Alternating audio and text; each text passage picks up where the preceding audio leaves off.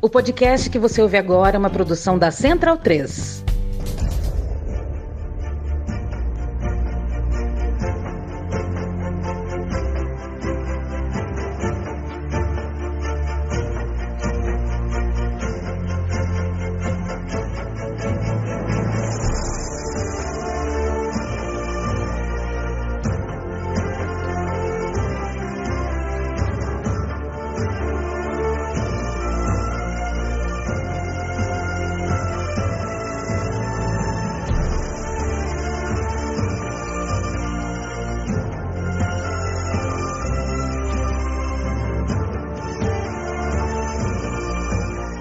O amigo e a amiga da Central 3 é bem-vindo e bem-vinda ao podcast Bundesliga no ar. Eu sou Leandro Amin, estou ao lado de Gerd Wenzel, a autoridade máxima em futebol alemão nesta República Federativa do Brasil. Não sei se você lembra, Gerd Wenzel, tinha um personagem na escolinha do professor Raimundo. Sim, é o teu, claro. é o teu tipo de humor, Gerd Wenzel, a escolinha do professor Raimundo? Ah, eu achava, achava, uma, achava sensacional. É nos poucos programas da Globo que eu assistia. É, eu me recordo, Gerd, da escolinha do Golias também, na concorrente SBT, né? Tinha, tinha o Golias fazendo papel de 20, Ah. 30, né? O Golias sozinho segurava Ah, sim. ali. Era uma É. coisa de maluco. Mas na escolinha do professor Raimundo tinha um personagem que falava, né? Autoridade máxima. Aí sempre que eu te chamo de autoridade máxima, eu me recordo desse personagem. A gente vai falar, claro, de futebol alemão em uma rodada especial, é a rodada 26 do Campeonato Alemão, pós-data FIFA, então os times estão fresquinhos, né? Tiveram aí 10 dias, né? quase duas semanas sem, sem atividade oficial, né? sem jogo mesmo. E a gente volta, faltam só nove partidas, e a rodada que vem eh, reúne o líder Dortmund contra o vice-líder Bayern, no campo do vice-líder, que é um Bayern efervescente, como raramente a gente vê em reta final de temporada. Eu, antes de falar do jogo dessa temporada em si, vou provocar o Gerd Vez, eu quero que ele me, me selecione pelo menos um ah, que na cabeça dele, na memória dele, tenha sido o grande Bayern Dortmund dos últimos tempos, ou da história, enfim. É, não sei se a gente pode fazer esse exercício, porque é um clássico bem interessante, não é um clássico regional, não é um clássico de vizinhos, não é um clássico de cidade, não é um derby, né? mas é um clássico que se tornou é, é, um dos grandes clássicos da Europa, evidentemente da Alemanha, conhecido como Der Klassiker, é, por questões esportivas, porque são times que estão tão ali em cima, mas eu não sei é, é, se as cidades em si, sem, se a gente deixar o futebol de lado, ah, Munique e Dortmund, se as regiões, né, do, do, do o, o vale onde está o Dortmund, se a Bavária tem algum tipo de rivalidade além da esportiva, é, a gente pode falar sobre tudo isso, sobre o jogo dessa, dessa rodada 26, que é o mais importante do campeonato, na minha concepção. Mas será que eu tenho, Gerd, algum Bayern Dortmund assim que para você foi o grande jogo que você viu entre eles? Olha, tem tanto jogo do Bayern e do Borussia Dortmund que fica até difícil escolher. Geralmente são eh, jogos mesmo quando eh, não são assim partidas espetaculares, mas são jogos que eh, taticamente costumam ser muito interessantes, né? Pela configuração tática dos times. Eh, e eu me lembro, inclusive, um que está muito fresquinho na minha memória é o último jogo dele, né? Entre os dois, que foi no primeiro turno, onde o Borussia Dortmund e o Bayern de Munique aca- acabaram empatando a partida em 2 a 2 lá no Signal Iduna Park. E foi muito emocionante. Havia momentos do jogo em que o Borussia Dortmund parecia que ia sair vitorioso, havia outros momentos que o Bayern de Munique estava mais perto da vitória. Enfim, é sempre der Klassiker, né? E essa historinha do der Klassiker, eh, eu gostaria de contar, se você me permitir, Leandro. Você me Estamos permite? aqui para isso. Estamos aqui para isso, Wenzel. É, então, a gente, os, é, mal avisados, vamos dizer assim, podem imaginar que esse é o clássico da Alemanha desde a fundação da Bundesliga. Não é.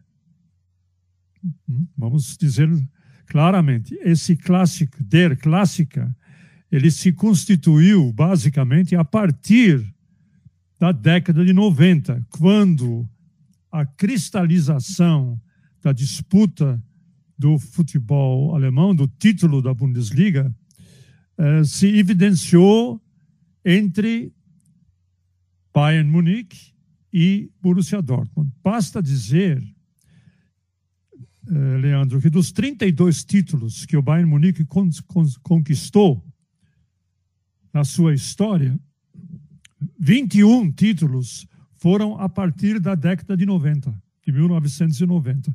Ou seja, em 32 anos, em 32 temporadas, o Bayern de Munique conseguiu 21 títulos. E o Borussia Dortmund, a maior parte dos títulos que ele conseguiu foi também a partir de 1990. Né? Dos oito títulos de campeão alemão que o Borussia Dortmund conseguiu, cinco foram nessa época, além de sete vice-campeonatos. Então, a cristalização né, dessa, desse lema, der clássica, o clássico, ou seja, o clássico por excelência do futebol alemão, ele acabou se eh, concretizando de 1990 para cá. Justamente por causa disso, pelos eh, títulos conquistados do Bayern nesse tempo e pelo segundo time que mais conquistou títulos, que foi justamente o Borussia Dortmund. Né? O Borussia Dortmund conquistou cinco títulos de 1990 para cá, além dos eh, sete vice-campeonatos, vamos dizer assim. Os outros times compareceram raramente eh, erguendo a taça. Né? Quer ver? O Kaiserslautern, nessa época, levantou dois títulos. Hoje ele está perambulando aí pela terceira divisão, salvo engano da minha parte. O Stuttgart levantou dois títulos, o Werder Bremen levantou dois títulos e o Wolfsburg levantou um título só. De resto, desde 1990 até agora, a disputa ficava e fica entre Borussia Dortmund e Bayern de Munique, e Bayern de Munique e Borussia Dortmund. E é por isto, por conta dessa cristalização desses dois grandes clubes eh, da Alemanha, é que é, surgiu a ideia do Der Clássica. Em outros tempos, em outros carnavais, o grande clássico seria, por exemplo, Werder Bremen e Hamburgo. Né? O Hamburgo hoje está na segunda divisão. O Werder Bremen recentemente é, frequentou a segunda divisão, divisão e agora é, luta aí para ficar na primeira, né? e vai ficar provavelmente. Ou então, um outro clássico é, que a gente pode é, chamar seria o é, Werder Bremen contra o próprio Bayern de Munique. Teve uma década aí, no começo da década desse século, que o Werder Bremen ganhou um título no estádio é, do, do, do Bayern de Munique, lá na Allianz Arena com Ailton Queixada. O que eu quero dizer é o seguinte: a ideia do Der Clássico ela varia de tempo em tempo. Atualmente, nos últimos 20, 30 anos, se eh, firmou a ideia de que o grande clássico do futebol alemão é Bayern de Munique e Borussia Dortmund, por conta do, que esses dois times dominaram de uma forma ou de outra. O Bayern de Munique, claro, dominou muito mais do que o Borussia Dortmund, mas Borussia Dortmund também fez a sua parte quando conquistou cinco, cinco títulos, inclusive um bicampeonato em 2011 e 2012. E, e o Bayern de Munique é o supremo senhor dos anéis, vamos, vamos dizer assim, do, do futebol alemão. Mas essa ideia do Der Clássica ela se firmou nesses últimos é, 30 anos, vamos dizer assim, né? Que antes havia outros times que eh, onde se poderia considerar que este é o grande clássico do futebol alemão. Agora, vamos falar um pouquinho do jogo, propriamente é, dito? Isso, vamos falar um pouquinho do jogo. É um Bayern e, e Dortmund que, em, na maioria das vezes, né, seja em final de Champions League, como foi quando eles se enfrentaram né, já há uma década, Isso. mais de uma década, seja num confronto regular de mata-mata de Copa da, da Alemanha, seja na Liga, uh, geralmente a gente encontra essa partida é, e enxerga essa partida pelo viés de um favoritismo natural do Bayern de Munique. A gente está muito acostumado a ver, né, pelo menos temporada sim, temporada não, aí nesse, né, nessa sequência de títulos do Bayern, a gente está acostumado a ver um jogo que a gente fala, opa, nesse jogo pode ser que o título do Bayern escape. Aí a gente olha, 20 minutos do primeiro tempo, tá 2 a 0 pro Bayern, né? Pronto. Vai domina o jogo, assim, é, é, é, pulveriza qualquer tipo de dúvida sobre a, sobre a, a sua força e, o seu, e, e aí encaminha o título. Pode ser que dessa vez a gente se surpreenda, pode ser que dessa vez a gente veja um final diferente, porque uh, dessa vez, mesmo jogando em casa, a sensação que eu tenho, Gerd, é que o Bayern chega mais fragilizado do que o Dortmund mesmo. O Dortmund chega um ponto na frente, mas é mais do que a pontuação na tabela. Tem uma questão uh, maior aí, deixando o Borussia Dortmund uh, mais forte do que o Bayern. E o Bayern vem de uma derrota, né, perdeu para o Bayern Leverkusen como visitante.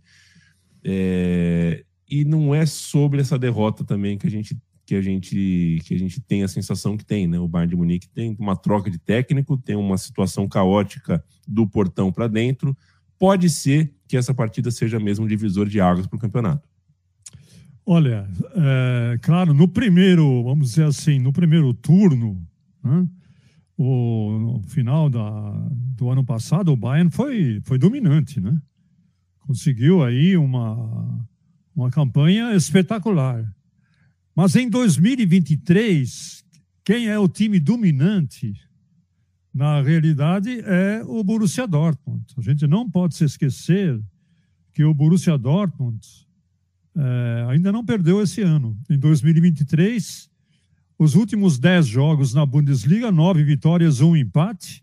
Não perde desde o dia 12 de novembro, quando perdeu para o Borussia Mönchengladbach na 15ª rodada por 4 a 2.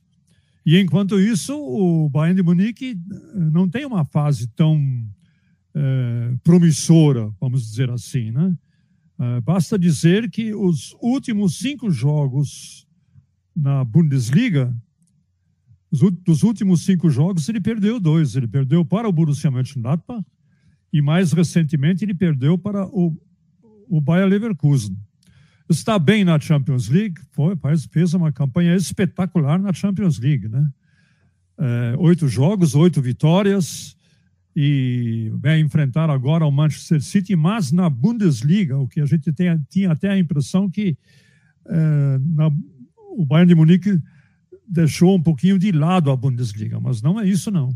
O Bayern de Munique nunca deixa de lado a, a Bundesliga. Ele quer ser o dominator, o dominador do futebol alemão ad eternum. É, essa é a, sempre o objetivo do Bayern de Munique.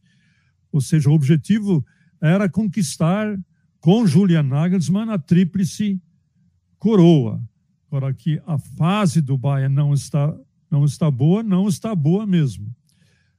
Mas de outro lado, o Borussia Dortmund tem então essa sua essa grande chance. Ele nunca esteve tão perto de num, num momento do, do campeonato faltando apenas, sei lá, nove rodadas né, para terminar o, essa, essa temporada, esteve tão perto de dar um grande passo agora. O grande passo qual que é? É vencer o Bayern de Munique na sua própria casa, que daí ele acaba, acabará abrindo quatro pontos de vantagem sobre os bávaros. A última vitória do Borussia Dortmund na Allianz Arena já faz muito tempo. Foi no dia 12 de abril de 2014, quando o Borussia Dortmund venceu por 3 a 0. E a última vitória do Borussia Dortmund em geral, né, seja é, na sua casa, ou seja, na casa do adversário, foi no dia 19 de novembro de 2016, quando ganhou lá no Signal Iduna Park por 1 a 0. De resto, o Bayern de Munique é dominante. Nos últimos eh, cinco encontros entre os dois, um empate, que foi justamente esse empate do eh, primeiro turno, e quatro vitórias do Bayern de Munique. Os últimos oito jogos em casa contra o Borussia Dortmund, o Bayern venceu tudo. É por isso que eu disse que é um divisor de águas.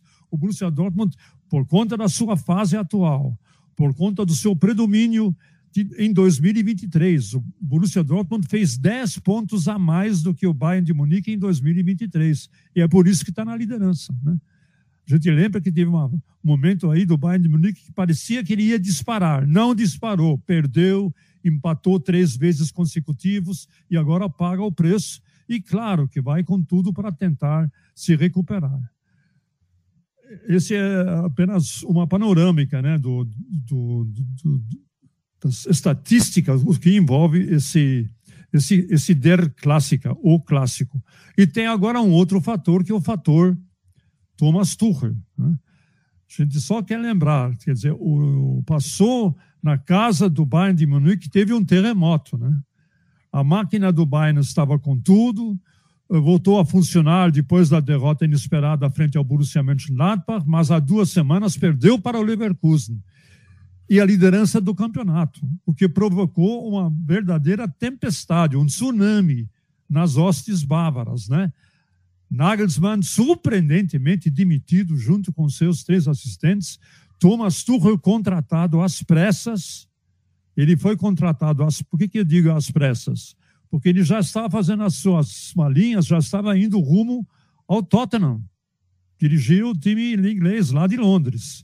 Aí o, os dirigentes do Bayern não pensaram três vezes, né? Nem sei se eles pensaram uma vez seriamente, né?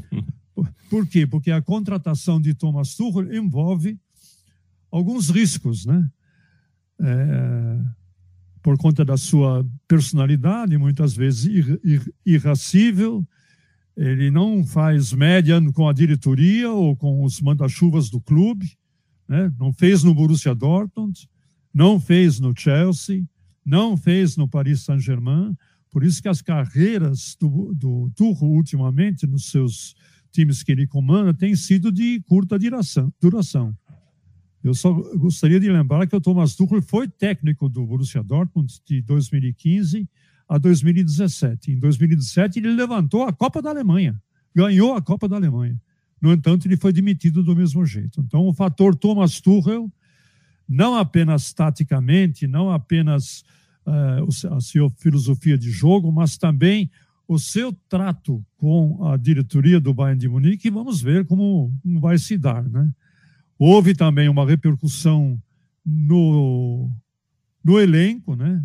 A gente pode dizer com certeza, pelas informações que a gente tem, que quem fechava com Julian Nagelsmann era apenas o Kimmich e o Goretzka. Né?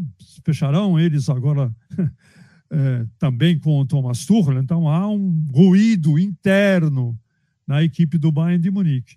Como isso tudo vai refletir nesse clássico contra o Borussia Dortmund, a gente vai ver no jogo desse sábado, Leandro. Então, basicamente isso. É um jogo que movimenta o futebol da Alemanha, é o, o, clássico das últimas décadas, e é um divisor de águas, especialmente se o Borussia Dortmund vencer esse jogo.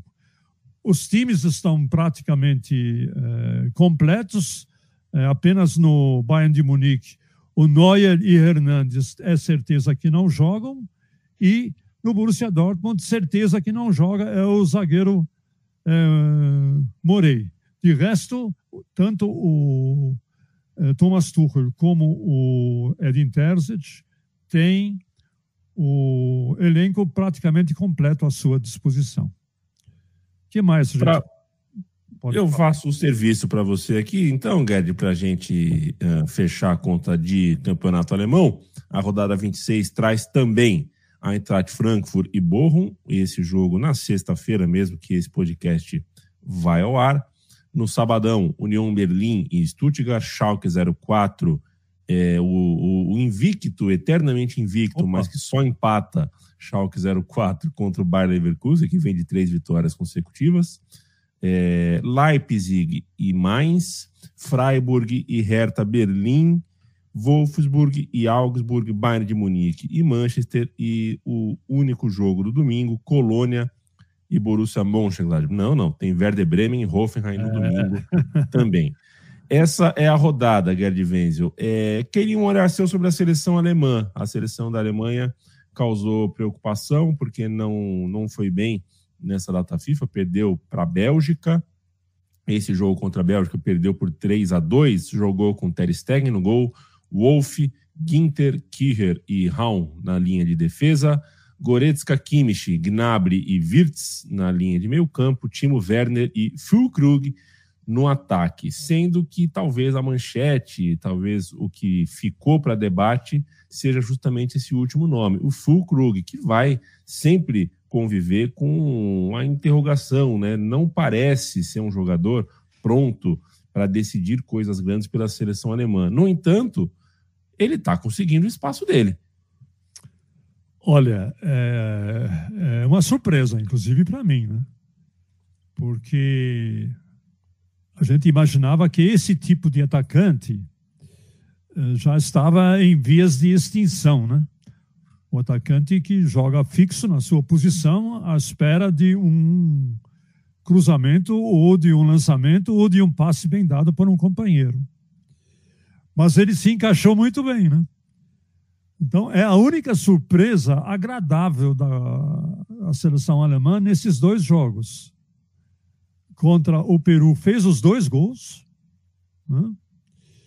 E contra a Bélgica também fez um gol. É, nos seis jogos que o Phil Krug disputou pela seleção alemã, contando aí inclusive a última Copa do Mundo, ele fez seis gols, um, um gol por jogo. Ou seja, bola no fundo das redes é com Phil Krug. Então, essa é uma boa surpresa, vamos dizer assim. E é interessante também que Hansi Flick está jogando com dois atacantes, né? Ele não deixa o Phil Krug sozinho. Ao lado dele está um pouquinho mais recuado pelo lado esquerdo, está jogando o Timo Werner. Ele tem posicionado o Timo Werner. E de repente essa dupla, Timo Werner e Phil Krug, ela pelo menos é, nessa, nessas duas partidas, mais na partida contra o Peru do que na partida contra a Bélgica, que a Alemanha perdeu por 3 a 2, é, acabou dando algum resultado. Evidencia-se também o problema defensivo, né? Muitas vezes até o, o, o Peru incomodou um pouco a defesa do, da Alemanha, mas a Bélgica incomodou muito. A, a Bélgica abriu dois gols, vantagem de dois gols em dez minutos de jogo. A Alemanha desolada no primeiro tempo, des, des, é, desorganizada, né? E o Hansi Flick teve que mexer no time ainda no primeiro tempo para voltar a jogar com a linha de quatro defensiva. Ele entrou em campo para jogar com a linha de três zagueiros, não deu certo. Enfim, a Alemanha também teve muitos desfalques e tem essa preocupação, né? Quem, como organizar o seu setor defensivo, como ter finalmente um, um meio campista criador, iniciador de jogadas, e se no ataque Phil Krug e Werner emplacam. Hansi Flick vai ter muito trabalho, lembrando que tem apenas 14 meses para montar esse time. É verdade que teve também muitos desfalques, né? Os jogadores com os quais Hansi Flick conta para a Eurocopa, que não pôde contar nesses amistosos. Então, é um grande ponto de interrogação como a Alemanha vai uh, estar nas vésperas da Eurocopa de 2024, que não nos esqueçamos, vai ser realizado na Alemanha. A Alemanha vai sediar essa Eurocopa por inteiro. Os dez estádios estão é, praticamente prontos, alguns ainda estão em forma. Então, uma grande oportunidade de a Alemanha mostrar um bom futebol sob o comando do Hansi Flick. Se vai mostrar mesmo, para mim, isso está escrito nas estrelas e vai depender de alguns fatores, como, por exemplo, primeiro, definir como a Alemanha vai jogar defensivamente, que há uma interrogação sobre isso. Três zagueiros ou uma linha de quatro, e dependendo do adversário, jogaremos assim, jogaremos assado. Quem será o líder do time? Será Joshua Kimmich, o líder, o organizador do time? Como vai jogar o, o ataque? A Alemanha vai definir jogar com um atacante de ofício, cujo nome é Niklas Füllkrug ou não? Então temos aí algumas interrogações que Hansi Flick vai ter aí uns 14, 15 meses para responder, Leandro. Ficaremos de olho, Gerd Wenzel, e estaremos aqui no Bundesliga no ar, sempre para debater a seleção alemã, masculina e feminina, inclusive, para a gente debater campeonato alemão, para a gente debater tudo que envolva o futebol chucrute. E você encontra Gerd Wenzel mais do que aqui. A Bundesliga no ar continua transmitida na OneFootball e na OneFootball a equipe de transmissão principal reúne Dudu Monsanto. Um beijo, Dudu Monsanto e Gerd Wenzel. Te encontramos nesse fim de semana, né, companheiro?